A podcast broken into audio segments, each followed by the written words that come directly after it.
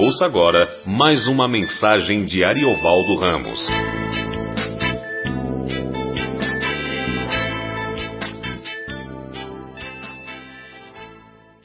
Bom, boa noite, a graça a paz do Senhor. É... Alegria estar com os irmãos depois de um tempo fora. Uh, eu estava no concílio trienal da Visão Mundial que aconteceu na Colômbia, em Bogotá. Então, a cada três anos, todos os, os líderes da Visão Mundial de todo mundo se reúnem para a gente discutir os próximos três anos. O que, que nós vamos fazer, que, que ênfase vamos dar e quais são as, os desafios. A visão mundial está em cerca de 110 países e nós cuidamos de 160 milhões de crianças. E somos a maior ONG do mundo em cuidado de crianças, a maior ONG do mundo em proporcionar água potável e a maior ONG do mundo na luta contra a fome. Então, a cada três anos a gente se reúne, vem gente de todos os cantos do mundo e a gente passa lá uma semana ou mais, vendo o que é que está acontecendo, quais são os problemas para onde vamos. Cada, a cada concílio é mais difícil, porque o mundo está ficando cada vez mais complicado, principalmente para as crianças. E é, são muitas, muitos dramas, muitas lutas, muita guerra, e quem sofre são as crianças, principalmente. Né? A, a Visão Mundial ganhou o prêmio, um, do, uma das, um dos programas que a Visão Mundial Brasil a, apoia ganhou o prêmio Bob Pierce. Bob Pierce é o nome do do irmão que fundou a, a Visão Mundial há 65 anos. Já já está na glória. E ele era um pastor e jornalista. E, e aí estava na Coreia e estava ajudando uma irmã a cuidar dos órfãos, a guerra. E ajudando assim, dando apoio. Ela estava lá fazendo uma cobertura jornalística e dizendo para a irmã que, que ia orar por ela, viu o trabalho dela. Nisso chega uma criança e, e aí a, a criança tinha sido expulsa de casa e aí a irmã pega a criança no colo e diz e diz para ele é, eu eu vou receber essa criança em casa mas eu não sei como eu vou alimentá-la porque todas as outras crianças já consomem tudo que a gente tem e eu não tenho espaço para alimentar mais ninguém. Aí ele tirou uma quantia em dinheiro irrisória para um americano, mas extraordinária para um, um coreano em guerra, né? E disse, olha, eu, eu vou lhe dar esse dinheiro para a senhora cuidar dessa criança. E e aí disse: Eu vou fazer melhor. Eu vou. Todo mês eu vou enviar para a senhora ah, dinheiro para a senhora cuidar dessa criança. E quando ele estava saindo, Deus falou com ele: Bom, essa é uma criança. Tem milhões. E eu quero que você comece a fazer alguma coisa em relação a isso. E assim nasceu a visão mundial e ele tinha um lema que era: Eu quero que meu coração seja quebrantado por tudo o que quebranta o coração de Deus. Que é uma oração muito difícil, muito pesada. E transforma o sujeito no que os, os ortodoxos chamam de os loucos de Deus. Os ortodoxos têm uma doutrina uma rubrica na antropologia cristã que eles chamam de os loucos de Deus. são aqueles, aquelas pessoas a quem Deus mostra o seu coração. E quando Ele mostra o seu coração para alguma pessoa, essa pessoa se perde desse mundo e não consegue mais conviver direito aqui. E se perde, vira um louco de Deus. E esse Bob Pierce virou um louco de Deus, como o irmão André de Portas Abertas e outros. Então é gente que passa a viver para fazer o que Deus faria se estivesse aqui. Uh, e por isso hoje a Visão Mundial tem, cuida de 160 milhões de crianças em todo o mundo, 1 milhão e 200 mil no Brasil. Uh, então nós passamos lá um, um, pouco mais de uma semana, não sei calcular o certo agora, vendo a situação, primeiro agradecendo a Deus pelos nossos mártires, acho que nós perdemos por assassinato, sequestro, sei, uns 40, 50 pessoas nesses três anos. Ah, mortos todos, alguns de forma muito cruel, outros nem tanto, mas todos arrancados do, do, do, do nosso programa. Mas como eu ia dizendo, o Brasil ganhou o prêmio Bob Pierce, uh, um homem em Fortaleza que cuida de jovens ameaçados pelo narcotráfico. E, e que, que é um negócio impressionante, porque uh, ele garante a vida dos, dos garotos que o narcotráfico é, decide matar.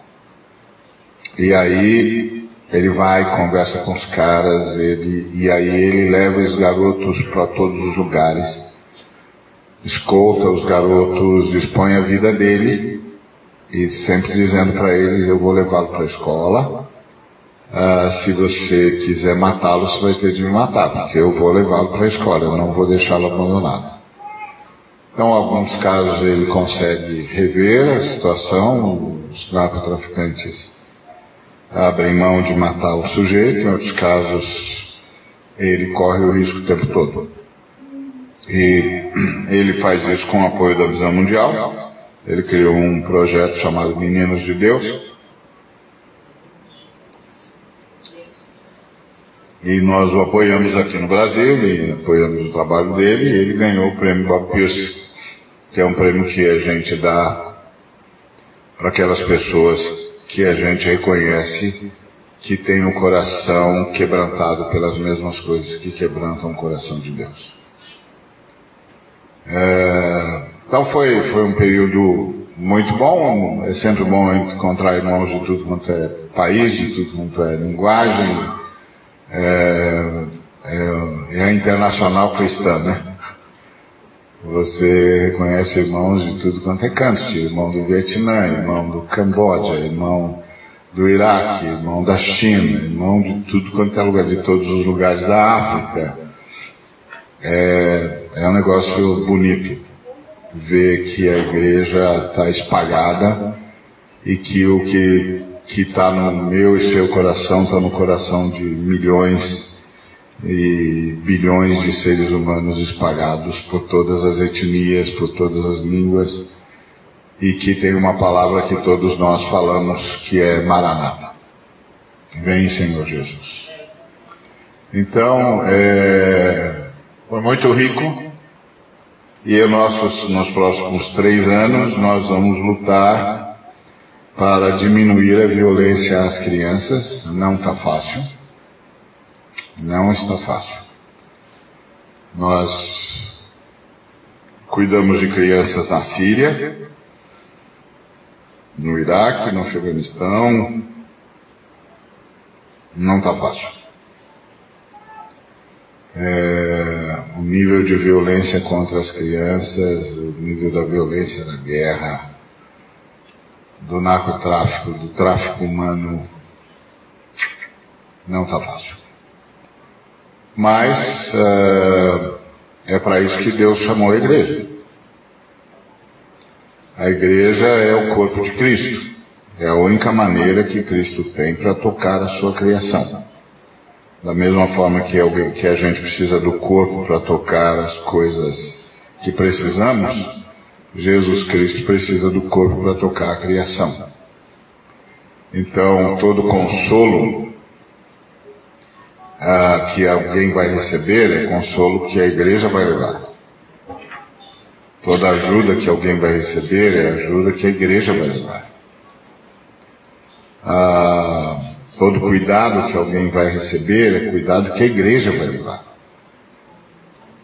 Ah, senão, as palavras do Senhor não se cumprem. Ah, tinha um grupo de irmãos colombianos que estavam dirigindo o louvor e eles cantaram uma música dizendo que Jesus, que Deus é a força dos fracos e o consolo dos tristes. E aí, numa situação que está todo mundo falando do desespero das crianças, de como elas estão sendo assassinadas, traficadas, ser viciadas, ah, usadas de forma que eu não vou dizer aqui porque eu não quero atrapalhar a noite de ninguém. É, você ouve a música e você diz: não tem alguma coisa errada nessa música? Mas aí o Espírito Santo faz você lembrar: ah, é você que vai fazer isso. São vocês que vão fazer isso. Vocês são o meu corpo. Vocês são a força dos fracos e o consolo dos tristes. São vocês que vão fazer isso. Se vocês não forem, Deus não, Jesus não tem como tocar tudo que está debaixo do seu, abaixo dos seus pés.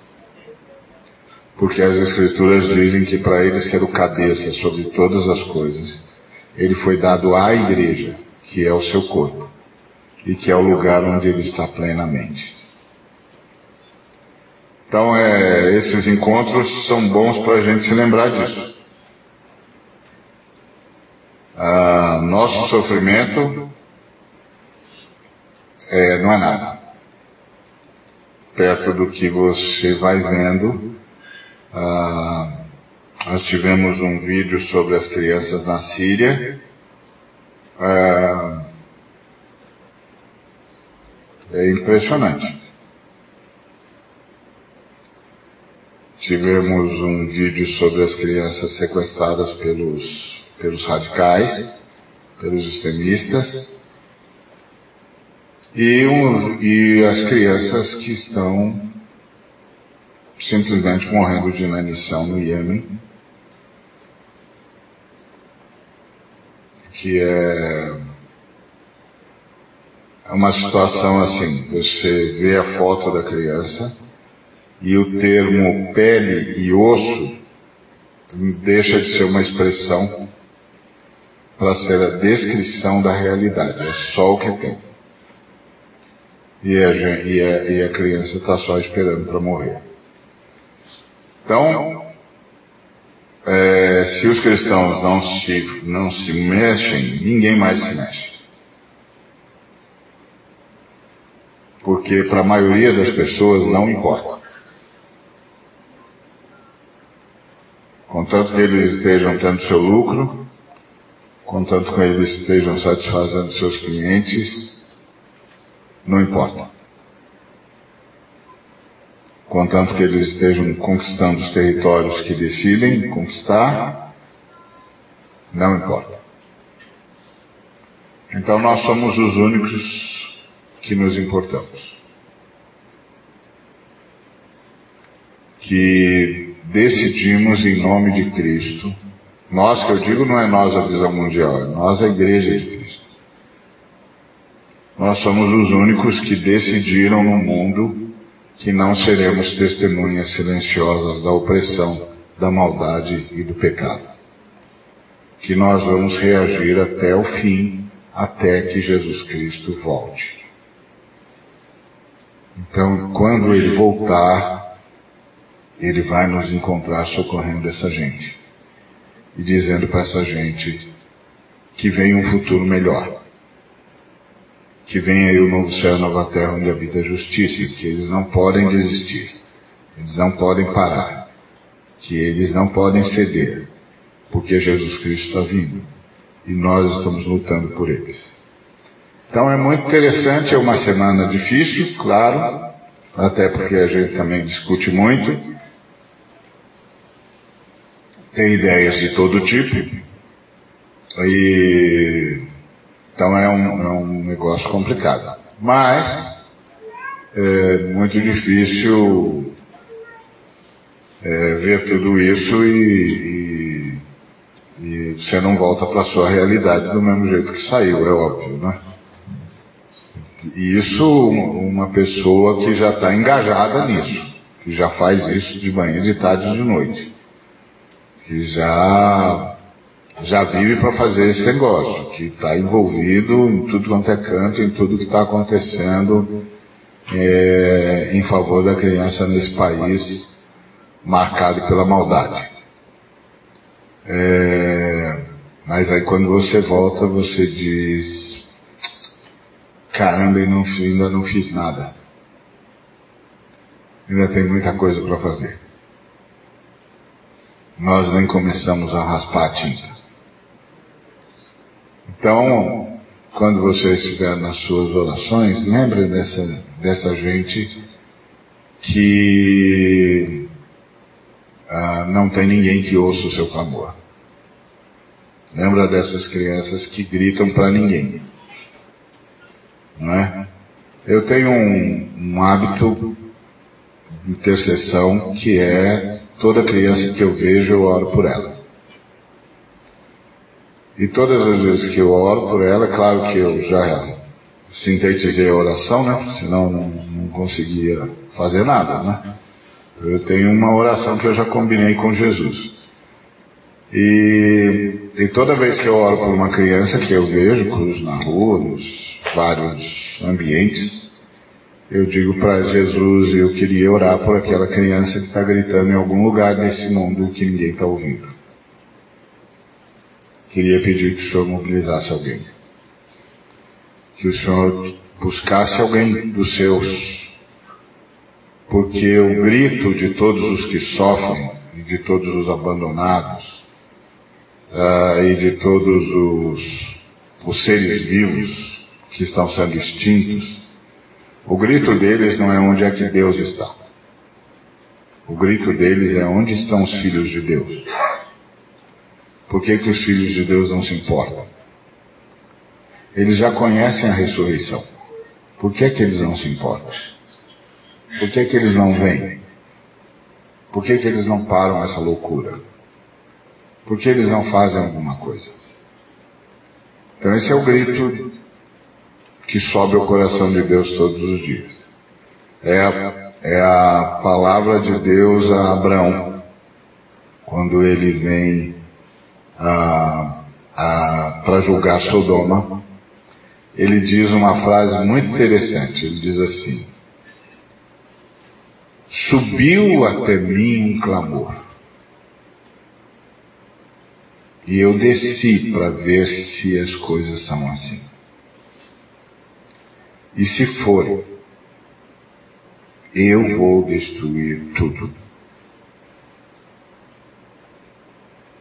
E aí dá a Abraão a oportunidade da intercessão.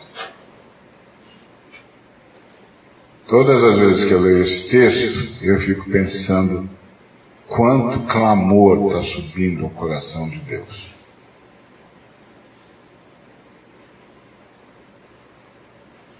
E o que será que ele decide todas as vezes que ele desce para ver se é assim. E eu fico me perguntando se ele ainda tem Abraão com quem ele possa contar, a quem ele possa dizer. Por acaso, Farei algo que eu não conte ao meu servo Abraão, a quem eu escolhi para ensinar os meus estatutos aos seus filhos e aos filhos dos seus filhos, para que eu possa cumprir sobre ele tudo o que disse? A pergunta é: Deus ainda tem Abraão na terra? E essa, isso é um, um, um verdadeiro é, repensar para todos nós cristãos. Porque às vezes nós estamos tão ocupados com as nossas coisas, sendo que nós somos seres humanos que já têm a sua história resolvida, porque se a gente é, acordou, Deus está com a gente. Se a gente não acordar, a gente está com Deus. A nossa vida está resolvida. Uma vez que a nossa vida está resolvida, será que a nossa vida está em missão? Será que Deus pode contar conosco, pelo menos, para interceder, como Abraão intercedeu por aqueles que não sabiam como fazê-lo? Então, é, foi uma, experiência interessante, foi muito rico, estar tá lá com os irmãos ah, em todos os cantos e está num país como a Colômbia, que está há 60 anos em guerra civil. É, então é, é muito interessante encontrar irmãos que convivem com a morte todo dia. Mas foi, foi, foi é, desafiador, enriquecedor e, claro, é, aumenta e exponencializa o compromisso de serviço ao Senhor e de, de lembrar quem é que nós somos nesse mundo marcado pelo diabo, nesse mundo que jaz no maligno. Quem é que nós somos? Nós somos a única fonte de luz essa gente que, que, que geme nas trevas. Então a gente é bom porque essas coisas libertam a gente das nossas idiosincrasias, dos nossos pecados, das nossas vaidades, do fato de querermos as coisas do, tudo do nosso jeito, do fato de estarmos sempre olhando para aquilo que a gente acha que precisa acontecer com a gente, porque o Espírito Santo começa a dizer, querido, você está bem, Você também. Estou contando com você para ajudar outras pessoas. Você também. Então é uma. Foi um período muito interessante. É, João 13, a partir do verso 1. Ora, antes da festa da Páscoa, sabendo Jesus que era chegada a sua hora de passar deste mundo para o Pai, tendo amado os seus que estavam no mundo, amou-os até o fim. Durante a ceia, tendo já o diabo posto no coração de Judas Iscariotes, filho de Simão, que traísse a Jesus, sabendo este que o, pai, que o Pai tudo confiara às suas mãos e que ele viera de Deus e voltava para Deus, levantou-se da ceia, tirou a vestimenta de cima e, tomando uma toalha, cingiu-se com ela. Depois, deitou água na bacia e passou a lavar os pés aos discípulos e a enxugar-los com a toalha com que estava cingido. Aproximou-se, pois, de Simão Pedro e este lhe disse: Senhor, tu me lavas os pés a mim? Respondeu-lhe Jesus: O que eu faço não sabes agora. Compreendê-lo-ás depois.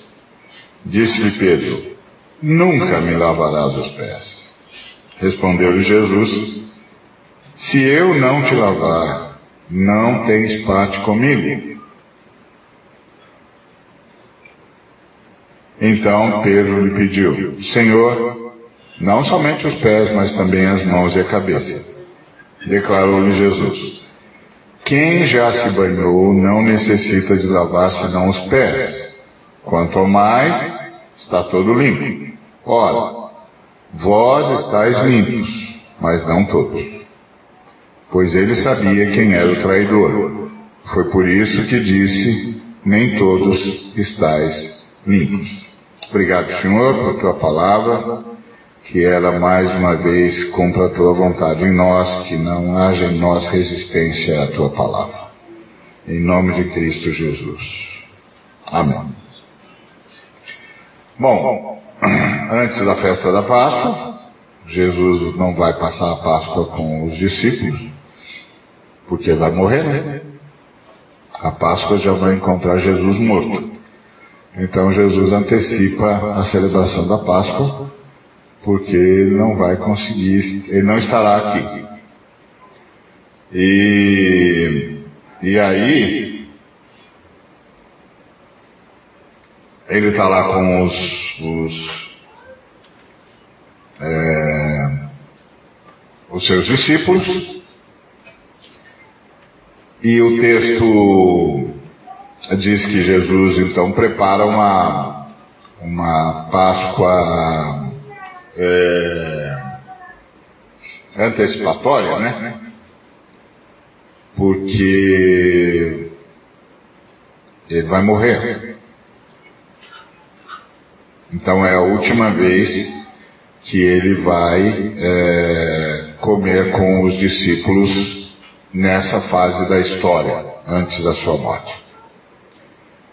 E, e é interessante essa fala do texto, né, que ele, tendo amado os seus que estavam no mundo, amou-os até o fim. É, isso fala da insistência dele em estar com os discípulos, da insistência dele em estar com as pessoas que ele, com quem ele conviveu nesses anos, três anos de ministério. E isso fala é, do compromisso que ele tem em deixar com os discípulos uma mensagem uma, uma visão muito mais é, profunda do que a, a mera, o mero discurso. Ele tem necessidade de estar com, com os seus discípulos e de, de ensiná-los uh, a partir de si mesmo.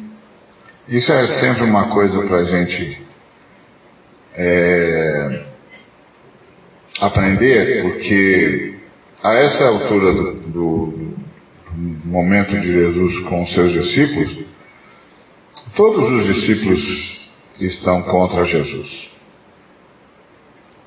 O, o Judas vai traí-lo, mas todos os outros vão abandoná-lo. Estão todos com medo. Jesus está falando em morte o tempo todo. Os discípulos estão apavorados. Eles não sabem o que vai acontecer. E Jesus é, prepara uma, uma celebração da Páscoa antes da Páscoa. É, então, quer dizer, vai acontecer alguma coisa, porque a Páscoa é um, uma festa sagrada que os judeus aguardam. Ah, inclusive é a época em que o sumo sacerdote vai poder entrar no Santo dos Santos. Então é um momento aguardado por todo mundo. E, e Jesus quer celebrar, mas vai celebrar antes. Então, o simples fato de ter decidido celebrar antes deixa claro que ele está se preparando para alguma coisa que não é boa. Porque ele não vai poder passar a Páscoa com os discípulos. E, e aí ele está lá no meio de gente que está totalmente contra ele, que não entende, o, o, o próprio Tomé tinha dito, olha, a gente vai descer com ele para Jerusalém, vai morrer todo mundo. os discípulos estavam amedrontados. Por que, que ele está falando tanto de morte? E ele começou a dizer que os, que os ah, romanos iam matá-lo. Ah, os discípulos de Jesus estão crendo que Jesus vai dizimar os romanos. Ele é poderoso, está cheio de anjos a, a, serviço dele, ele vai dizimar os, os romanos. Mas aí ele começa a dizer que não, eles, os romanos vão matá-lo. É, então, a lógica é bastante simples. Se vão matá-lo, vão nos matar também. Simples assim. Então, ninguém vai sobreviver aqui. E esse negócio de enfrentar é, a morte é um negócio é, bonito quando o camarada fala fala do lado do, de cada da, da festa, não é?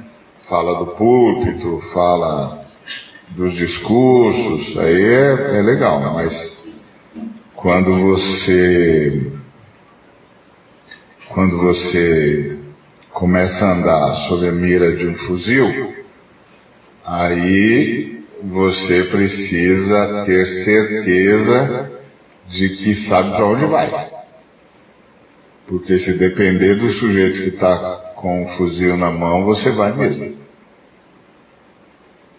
E, e, e, isso é um negócio complicado. Mas aí você tem de decidir quem é que você serve e o que, é que você está fazendo por aqui.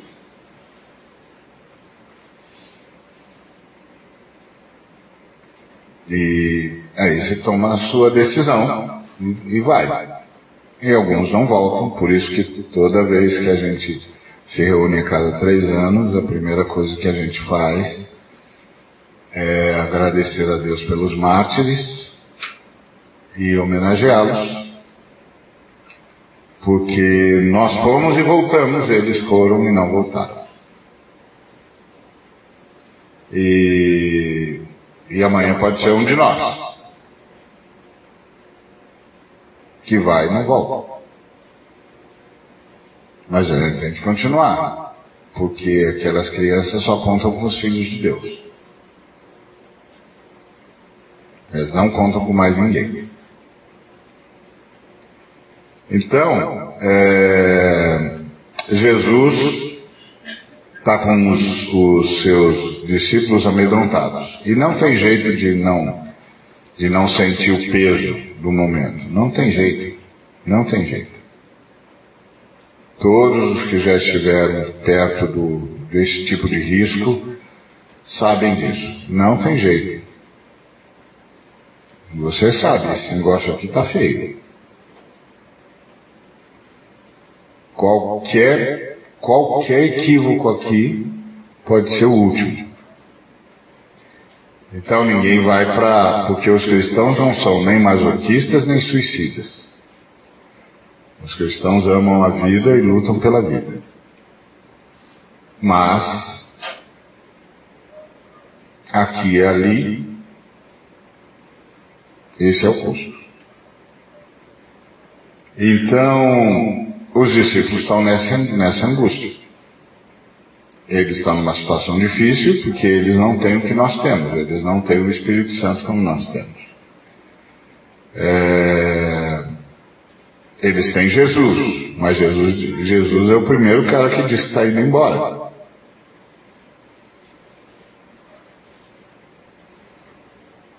Então, é, é sempre uma situação complicada.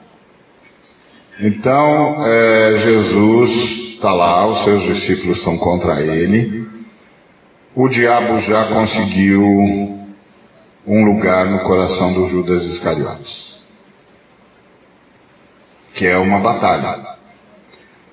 É, o Judas era o tesoureiro da, da, da turma e ele era ladrão. Ele vivia roubando a caixa de ofertas.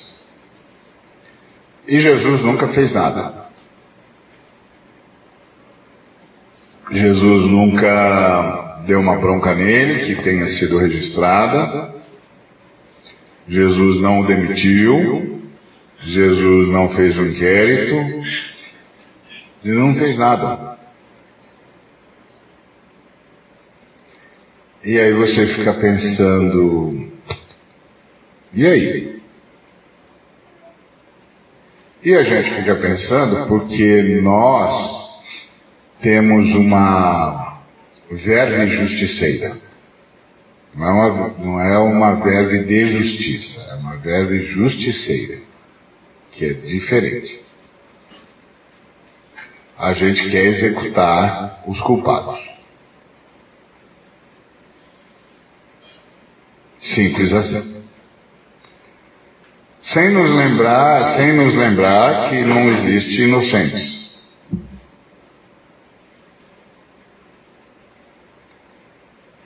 E que, e que não existir inocentes implica, envolve a mim também, envolve a cada um de nós. Não há inocentes. E Deus sabe disso. Então Deus é que tem de decidir como é que vai fazer. Porque não há inocentes. Todos têm alguma coisa. Todos têm alguma luta. Todos têm algum pecado. Todos têm alguma maldade que guia o seu coração. Não há inocentes. Nós vivemos uma sociedade que só tem pecado, só tem culpados. A começar de cada um de nós.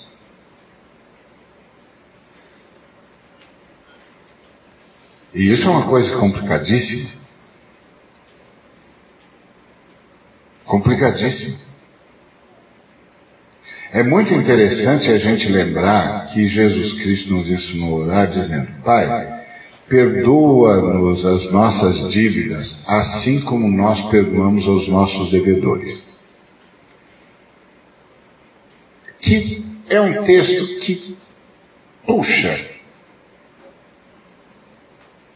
complicado. Porque é mais ou menos como se eu orasse dizendo: se eu não perdoar quem eu tenho de perdoar, não me perdoa também. Se nós não perdoarmos quem a gente tem de perdoar, não nos perdoe. Quem de nós conseguiria fazer essa oração? Mas nós fazemos, porque é isso que a oração diz. Perdoa as nossas dívidas do mesmo jeito que nós perdoamos os nossos devedores.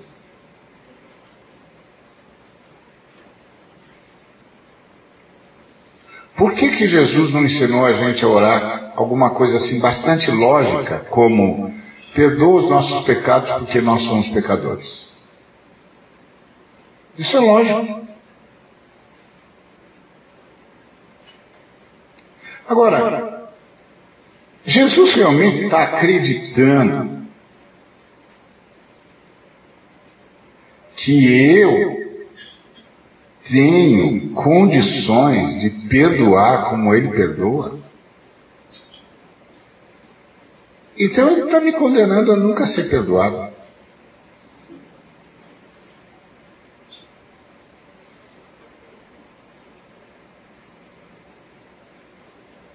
Mas ele disse: Vós orareis assim.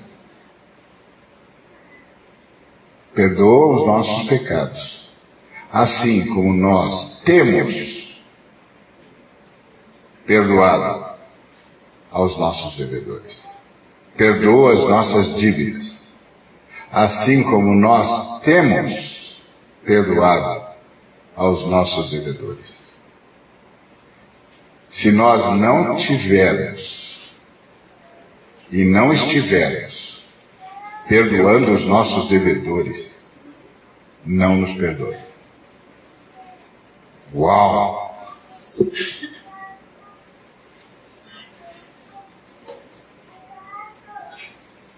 Do que que Jesus está dizendo? Jesus está sendo ingênuo? Está esperando de mim o que eu não tenho? Não. Jesus está dizendo: escuta, vocês já se deram conta que vocês vivem num ambiente onde tudo que existe é só pecado?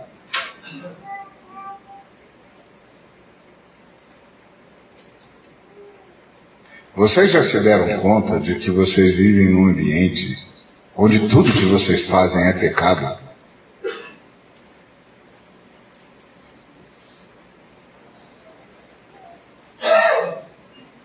E que quando vocês reclamam do pecado que sofreram, vocês precisam lembrar do pecado que vocês fizeram outros sofrerem, que vocês só pecam.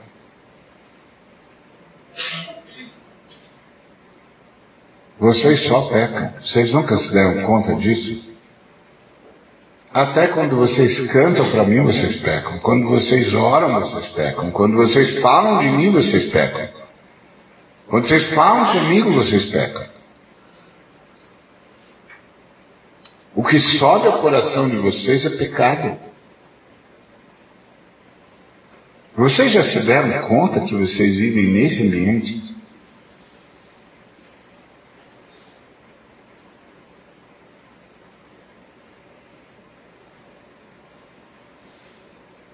Que vocês todos são devedores.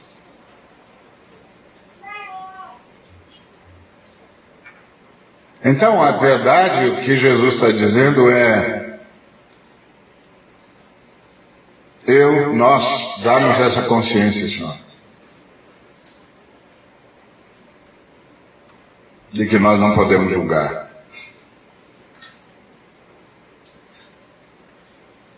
Que nós não podemos ter uma verba justiceira, porque nós só somos pecadores. E tudo que nós fazemos é pecar. Então nos perdoe mediante essa consciência que nós temos, que o Senhor nos deu, de que nós temos de perdoar os pecadores que devem para nós porque nós devemos, pelo meio, porque nós também devemos. E nós precisamos que o Senhor perdoe as nossas dívidas. Porque se o Senhor nos cobrar, nós não teremos nunca. Eternidade afora, nós não teremos como pagar.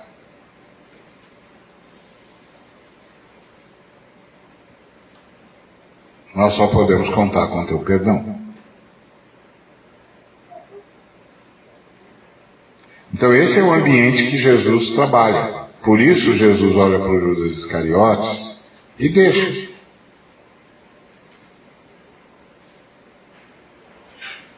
Dando a ele a chance de se arrepender.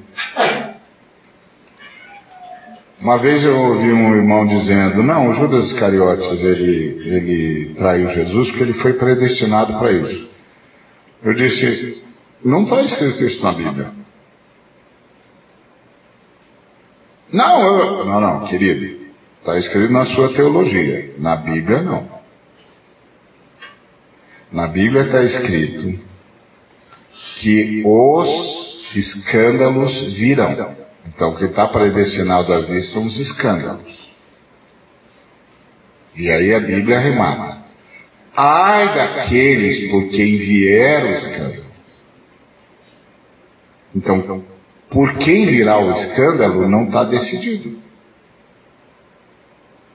Que o escândalo virá, está claro, está profetizado. Por quem virá o, o escândalo não está profetizado. Isso significa que não precisa ser você. Não precisa ser eu. Não precisa ser eu, não precisa ser eu. E é isso que o Senhor está dizendo para o Judas Iscariotes o tempo todo: o escândalo virá, mas não precisa ser você.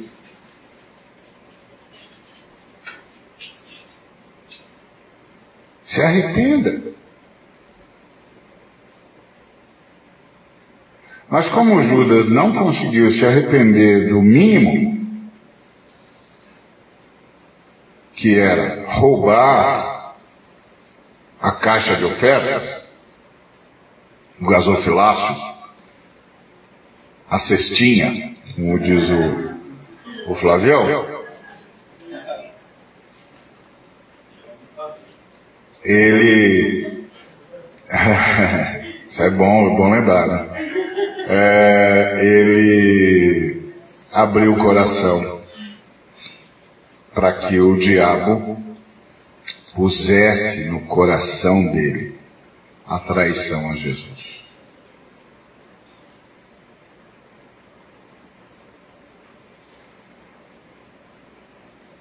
Essa, essa coisa da, da, do pecado é um negócio que a gente subestima.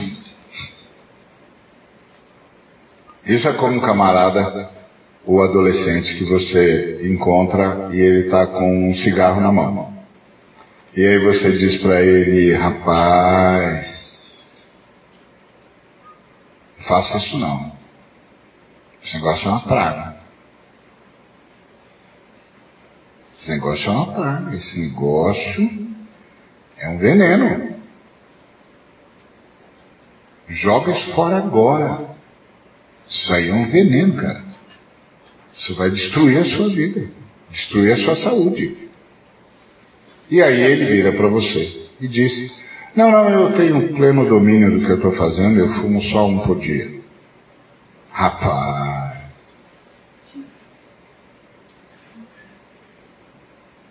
Você não sabe o que você tem na mão. E você não sabe o que isso vai fazer com você.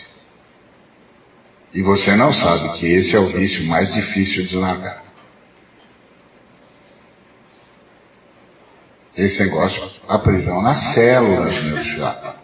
E só para quando você estiver morto. Mas o cara é senhor de si. Pecado é a mesma coisa. Fala, irmão. Melhor resolver isso. Não, não, fica tranquilo. Não, eu estou tranquilo, não sou eu que estou com problema, quem está com problema é você. Eu estou tranquilo. Mas se eu tivesse no seu lugar, não estaria.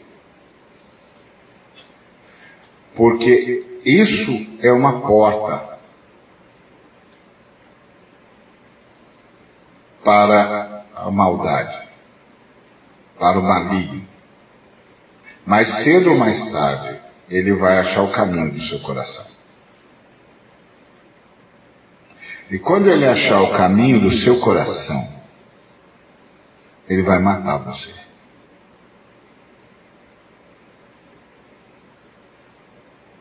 Ele vai colocar no seu coração o desejo, a decisão de trair Jesus.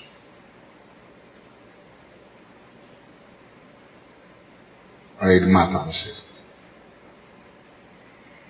Então não brinca com isso. Pede ajuda imediatamente. E é isso que Jesus está esperando do Judas e não veio. Bom, mas como é que Jesus consegue estar no meio de todos esses traíras, dos quais fazemos parte tardiamente, uh, e conseguir amá-los até o fim? É porque a identidade de Jesus está em outro lugar. É o que diz esse texto. Sabendo este que o Pai tudo confiara às suas mãos e que ele viera de Deus e voltava para Deus, Levantou-se da ceia, tirou a vestimenta de cima e, tomando uma toalha, cingiu-se com ela. A grande pergunta é onde está pendurada a minha identidade. A de Jesus estava pendurada no Pai. Quem dizia para Jesus quem ele era era o Pai. Era o relacionamento dele com o Pai. Então ele diz: que Jesus sabia que o Pai tudo confiara às suas mãos. Que tudo que ele estava ah, fazendo, estava fazendo de acordo com a vontade do Pai, e que o Pai contava com ele. Porque confiar, tudo confiar às suas mãos, não significa. E aí, meu filho? Mata logo esses romanos aí.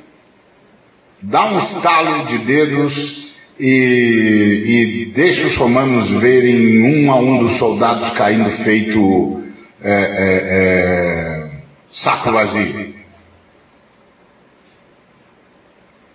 Não, o senhor tudo confiou na minha mão. Não, o senhor tudo confiou na minha mão significa o pai está contando com você. O pai está contando que você vai ficar firme. O pai está contando que você vai dar a sua vida. O pai está contando que você vai dar o testemunho. O pai está contando que você vai estender a mão. O pai está contando que você vai perdoar. O pai está contando que você vai abraçar. O pai está contando que você vai abrir a porta da sua casa. O pai confiou tudo o que está fazendo na sua mão. Na área em que você está atuando, o pai confiou na sua mão. Você está lá na, na, na, empresa, você está lá na rua, você está lá no, no, no coletivo, você está lá no escritório, você está na oficina, você está no consultório, não importa onde você esteja, o Pai está confiando em você. Que você vai dar testemunho lá. Que você vai mostrar o Cristo lá. Que você vai viver como um, um, um filho de Deus, uma filha de Deus lá. E está confiando em você.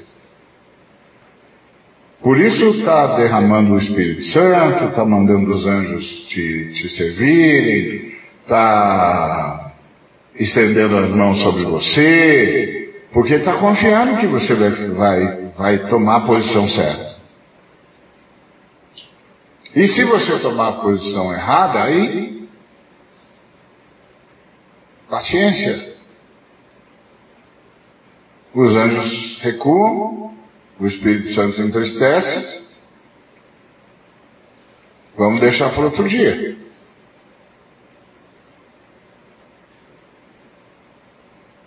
Quem sabe amanhã? Agora, o que é, é, impressiona é que no dia seguinte o pai ainda vai confiar.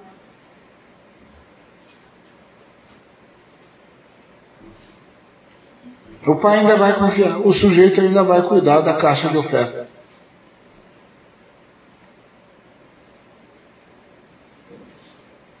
O sujeito ainda vai para o mesmo lugar. Ainda vai administrar a fortuna de Deus.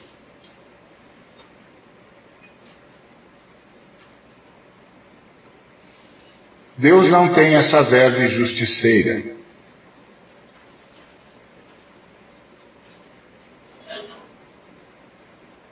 Deus tem uma verve justificadora. Ele está sempre esperando pelo arrependimento. Negócio impressionante. Impressionante. Mas o irmão Judas não fez isso. E o diabo achou o caminho do coração dele. Quando o diabo acha o coração de alguém, é um desastre.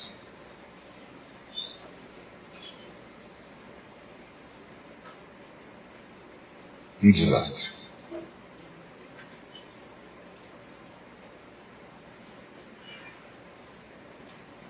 É uma, uma bomba que explode com efeitos colaterais impensáveis.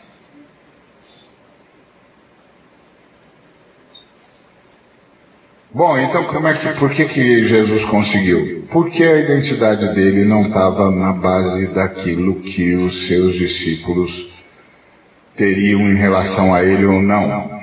Ele sabia qual era o relacionamento dele com o Pai ele sabia que viera de Deus e voltava para Deus.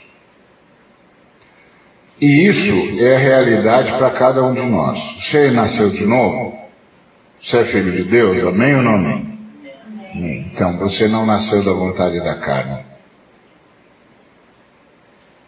Você nasceu da vontade de Deus.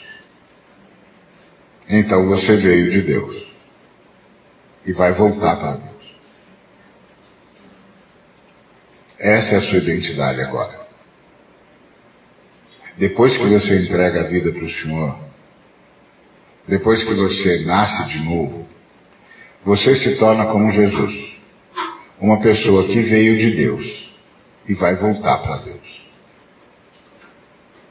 Só.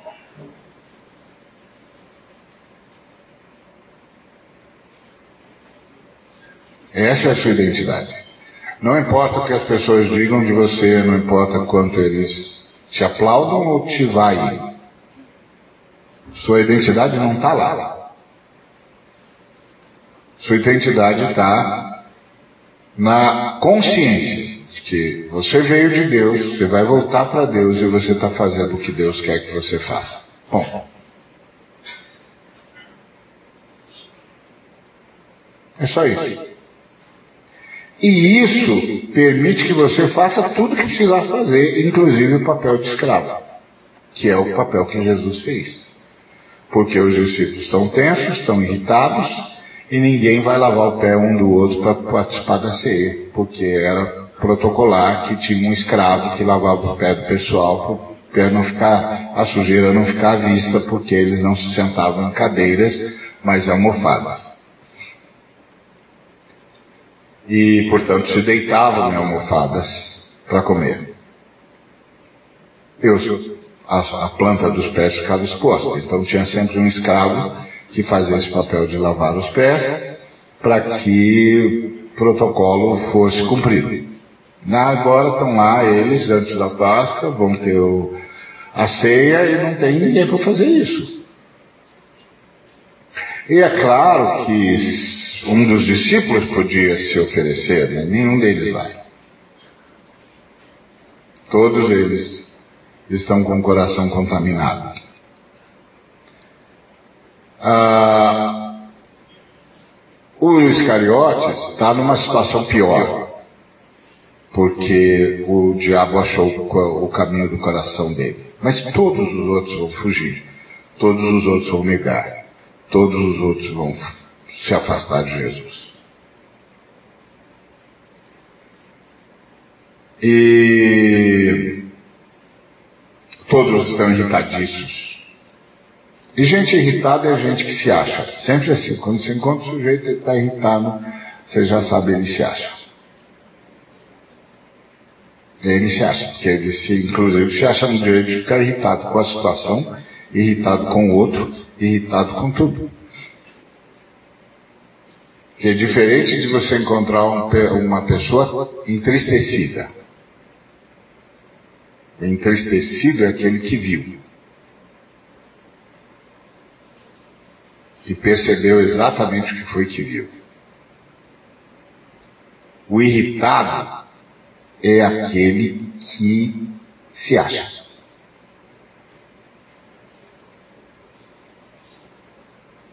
É a verba justiceira.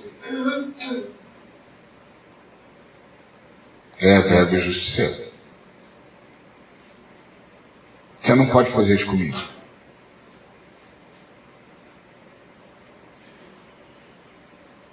Isso daqui não era para estar desse jeito. Era para estar de que jeito? Do jeito que eu quero, né?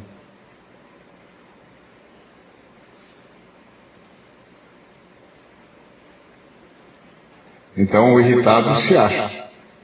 E está todo mundo irritado lá. Eu não vou fazer esse serviço.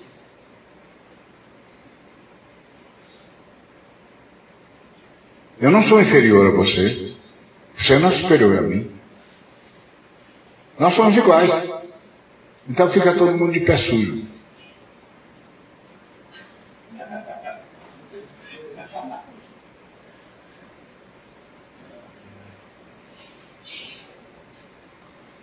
Aí vai Jesus que tem a identidade no lugar certo? E essa é a pergunta que eu tenho de me fazer todo dia. Hoje, minha identidade está no lugar certo? Porque eu vou cruzar com um montão de coisas que eu não gosto. Um montão de gente vai me atacar ou vai me elogiar. Ou vai ser absolutamente indiferente. Eu não posso ter uma identidade baseada no que as pessoas vão fazer. Eu tenho uma, de ter uma identidade baseada em quem eu sou em Deus. Eu vim de lá e volto, eu vim dele e volto para ele. E eu sei o que eu estou fazendo aqui.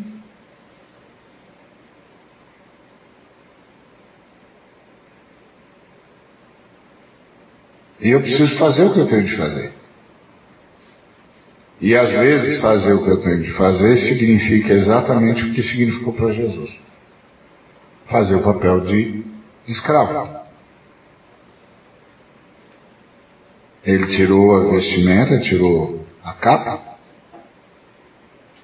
cingiu-se com a toalha, pegou a bacia, pôs água na bacia e começou a fazer o serviço do escravo. E aí o Pedro não quis, e, e aí Jesus disse, se eu não, não ah, lavar você, lavar os seus pés, você não tem parte comigo. Bom, que lição que a gente aprende aqui?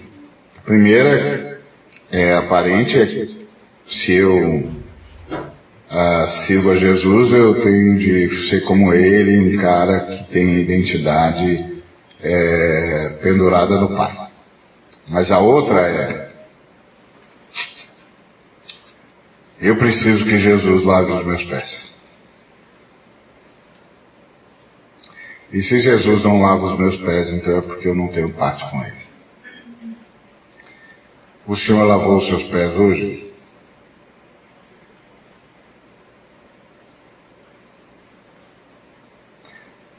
Por que, que o Senhor precisa lavar os meus pés? Tem dois tipos de caras aqui. Um que só precisa ter os pés lavados e outro que não adianta lavar mais nada. Que é o caso dos Iscariotes.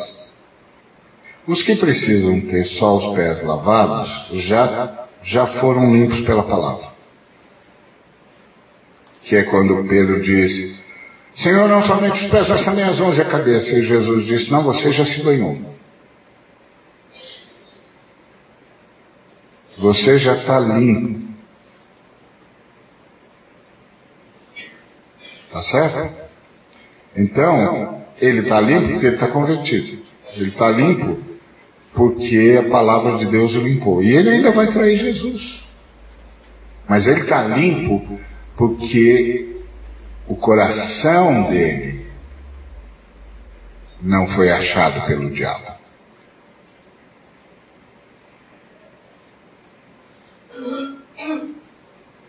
Porque ele vai negar Jesus daqui a pouquinho.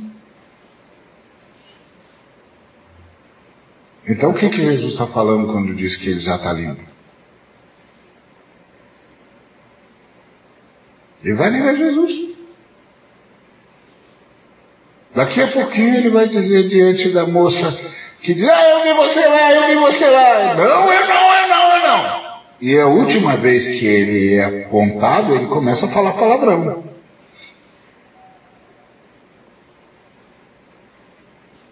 Então, do que é que Jesus está falando?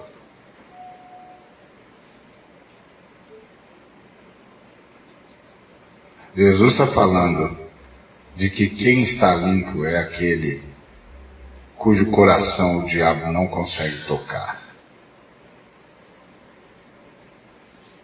Que o diabo não consegue colocar no coração dele a decisão de trair Jesus.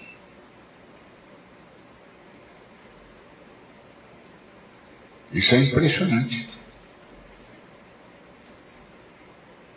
Impressionante. Então, é, quando o coração de alguém está protegido pela palavra, Isso significa que o diabo não vai achar o caminho para esse coração. Mas não significa que ele não vai precisar ter os pés lavados. Que é uma coisa que a gente nem sempre se dá conta. Por exemplo, a gente não se dá conta que anda em ambientes repletos de demônios. A gente não se dá conta de que anda em ambientes repletos de maldade. A gente não se dá conta de que cruza com gente com todas as piores intenções possíveis, carregadas do inferno. A gente não se dá conta de que o tempo todo, todos os campos da cidade, a gente está sendo tentado a cooperar com a maldade, de uma forma ou de outra. Essas ruas estão empoeiradas. Elas estão empoeiradas por muita maldade por muita mentira, por muito desespero, por muito demônio, por muita malignidade. Ninguém passa pela vida igreja. Não tem jeito. O pó gruda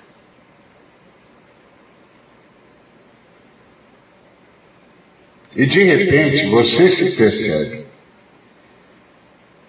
salvo em Cristo, mas você se dá conta de que os poros estão entupidos. Você não está conseguindo respirar direito. Sua esperança está turbada. Sua irritabilidade está aguçada. Sua angústia está fora de controle. Sua tristeza está fora de controle. E você não sabe o que está acontecendo. E de repente a sua mente começa a aceitar pensamentos de juízo,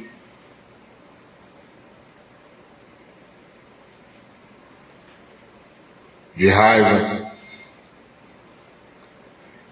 de justiceria. Eu vou mudar isso. Eu vou mostrar. Ele vai ver. Ó.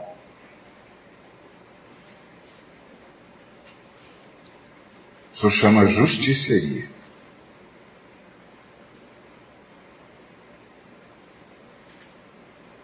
Quer dizer, eu chamo, né? É um neologismo.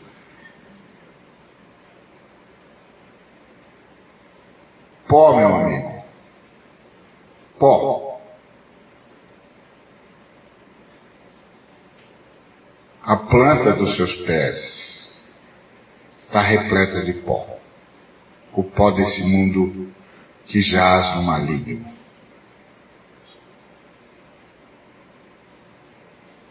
Você não consegue raciocinar mais direito. Tem muita emotividade, muito sentimento confuso, muito choque emocional e você não se dá conta porque você acha que é normal. Afinal, somos seres humanos. Não, querido, você veio de Deus. Não, querida, você veio de Deus. E você vai voltar para Deus. Sua identidade é outra. Você tem de parar e dizer Jesus.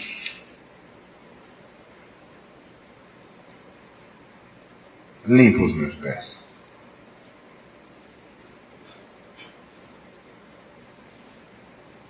Limpa os meus pés.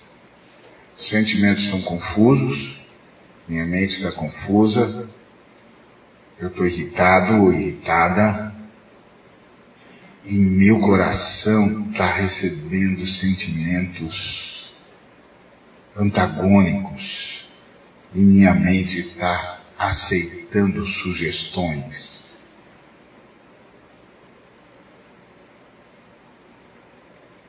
Meus poros não estão mais conseguindo respirar o seu ar. Os meus desejos estão contra o Senhor. Eu estou desejando coisa que eu sei que o Senhor não deseja. E não deseja para mim. Os meus pés estão sujos. Então, a igreja é um desses lugares onde o Senhor limpa os nossos pés. Estar num lugar onde a palavra do Senhor flui, limpa os nossos pés.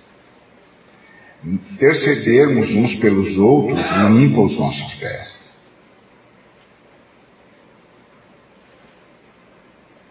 Nos debruçarmos nas Escrituras, limpa os nossos pés entoarmos cânticos de louvor ao Senhor, que realmente louvem o Senhor, né? Que está tá difícil, mas ainda tem. Você acha, procura, você acha. Limpa os nossos pés. A comunhão, acima de tudo, limpa os nossos pés. Por isso, o diabo tem um projeto entre vários e esse projeto é destruir a comunhão. Destruir a comunhão entre marido e mulher, destruir a comunhão entre pais e filhos, entre filhos e pais, destruir a comunhão entre irmãos, destruir a comunhão entre nas comunidades. Porque aí os nossos pés ficarão sempre sujos. E quem sabe no meio disso tudo, ele encontre o caminho para o coração de alguém. Por isso é lamentável, mas é lamentável quando o sujeito vai para a reunião da igreja e a palavra do Senhor não vem. E ele sai do jeito que ele sai do jeito que entrou. O Senhor não veio, a palavra do Senhor não veio, a água não fluiu, não tem como ter pé um pouquinho.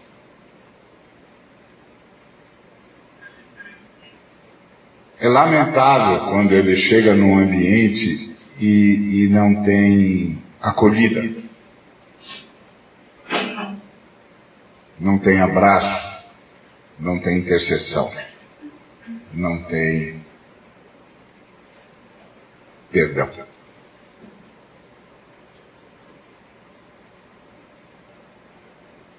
Não tem como limpar os pés. Aí ele volta para mais uma semana. E aquilo que estava sujo encarde. E aquilo que estava mais ou menos mais ou menos interrompido, vira um, um desastre, está entupido totalmente.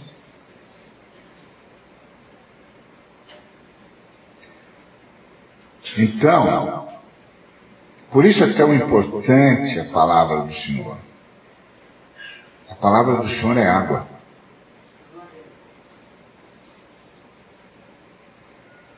Às vezes é difícil fazer os colegas perceberem isso.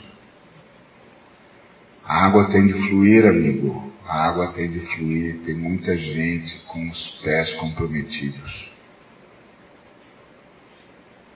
E talvez essa seja a única chance deles. A água tem de fluir, amigo. Agora, a lição que eu queria que a gente guardasse de tudo que nós vimos aqui é. O senhor lavou os seus pés hoje? Você se deu conta, naquele momento de irritação, que você teve esse momento de irritação, não é porque o outro errou. É porque seus pés estão sujos, querido. Seus pés estão sujos. Por que, que o outro erre? É tudo que a gente espera. Assim como tudo que ele espera é que a gente erre. Porque a oração é: perdoa-nos as nossas dívidas, como nós temos perdoado aos nossos devedores. O que, que Jesus está dizendo? Tudo que vocês podem esperar uns dos outros é pecado. Deixa eu limpar os pés de vocês. Porque se tudo que eu posso esperar e que se pode esperar de mim é isso, é pecado. Eu preciso de alguém que limpe os meus pés e eu preciso limpar os pés do outro. E quando eu vir fazendo o que é próprio aos seres humanos, eu tenho de lembrar qual é a minha identidade.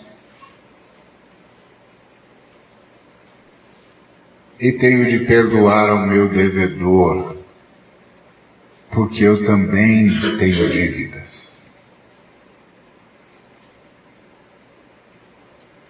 Eu também tenho dívidas.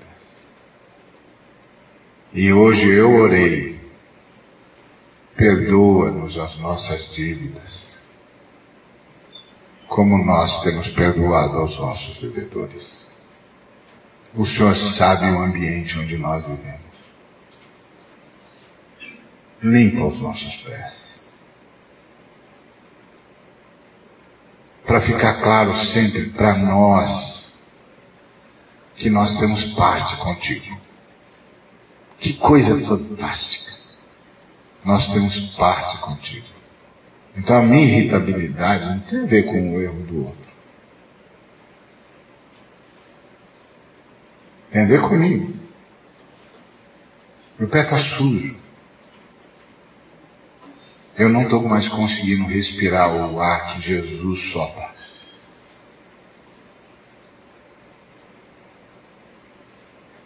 E se Jesus não limpar os meus pés, eu vou acabar com o meu casamento. Eu vou acabar com a minha amizade, com, minha, com as amizades. Eu vou acabar com o relacionamento com os meus filhos. Eu vou acabar com o relacionamento com os meus irmãos. Até que o diabo ache caminho para o meu coração.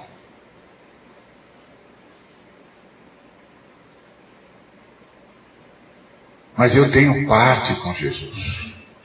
Igual você. E Jesus diz: Deixa eu lavar os seus pés. Deixa eu lavar os seus pés. Para que você possa tomar a ceia comigo. Deixa eu lavar os seus pés. Para que você possa comer comigo. E eu possa comer com você.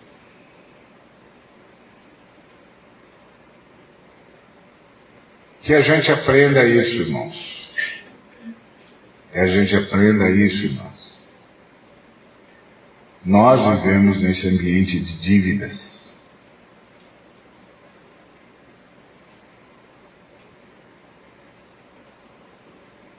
Quando a verve justiceira subir à sua mente, lembre-se, seus pés estão sujos.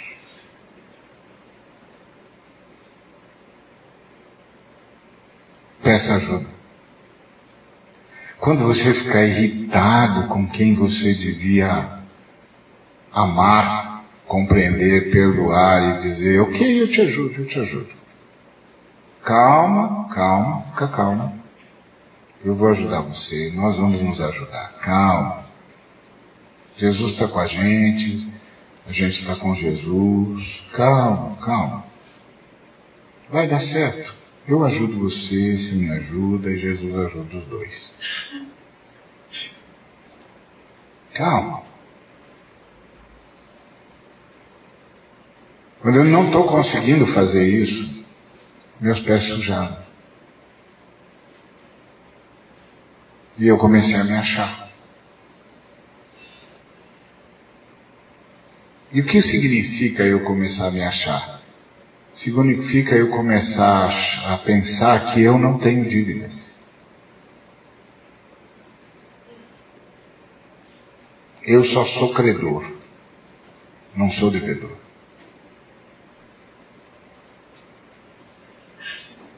Aí o perdão é impossível. Então por isso que Jesus conseguiu conviver com aquele bandidinho. E depois chorou o fato de que ele não, não aceitou ser curado. Não tem de ser você. Era essa a mensagem de Jesus para Judas. Não tem de ser você. Peça ajuda. Não tem de ser você. O escândalo virá, mas não tem de ser por você. Não se torne o filho da perdição.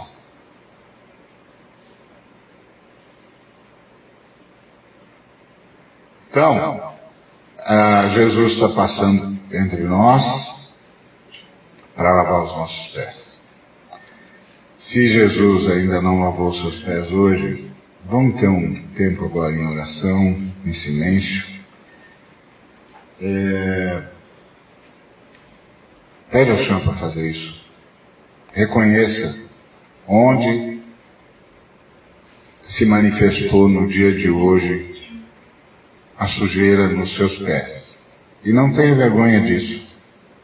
Todos nós estamos assim. Não tem como passar pela vida ileso. Não tem. Não se iluda. Não tem como passar pela vida ileso.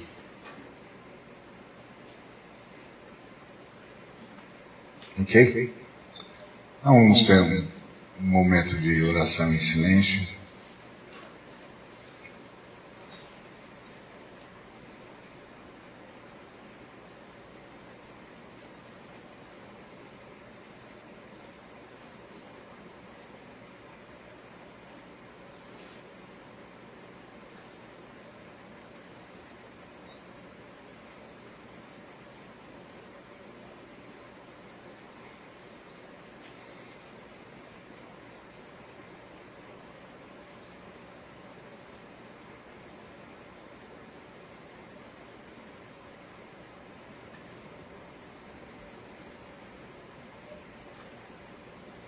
Em nome de Jesus, Pai nosso, nós estamos na tua santa presença, rogando que permitas que Jesus limpe os nossos pés. Porque a identidade de Jesus está pendurada no Senhor e ele só faz o que vê o Senhor fazer. E o Senhor tem sustentado o universo. Por amor, por concessão, e por sacrifício.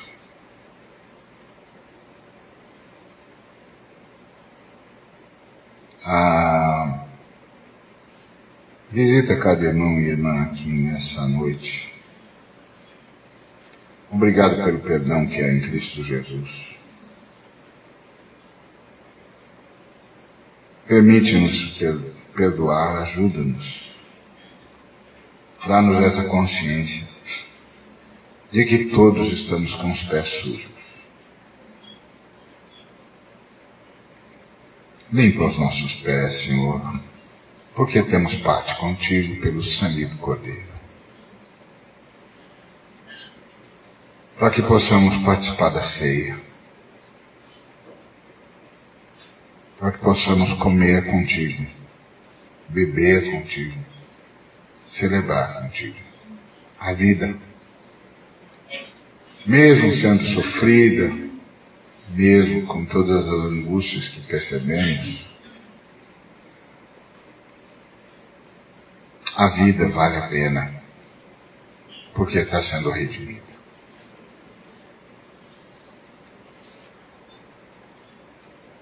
Faz isso, Senhor Jesus Já temos sido limpos pela palavra que nos tens falado. Limpa agora os nossos pés. Limpa agora os nossos pés. Dá-nos a consciência de que temos todos dívidas. E que entre endividados só é possível a solidariedade, o perdão, a misericórdia e a ajuda. Que nos ajudemos mutuamente, que nos perdoemos, que nos socorramos e que por meio disso tenhamos os pés limpos uns pelos outros e todos por ti. Em nome de Cristo Jesus, Pai.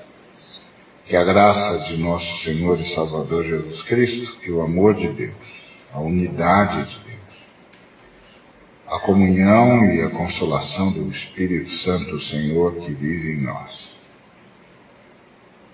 e que abraça o universo. Seja com cada um dos irmãos e irmãs e com toda a Igreja do Cristo, hoje e para todo sempre. Amém. Que a cura do Senhor seja com o irmão e com a irmã. Deus abençoe uma semana de paz.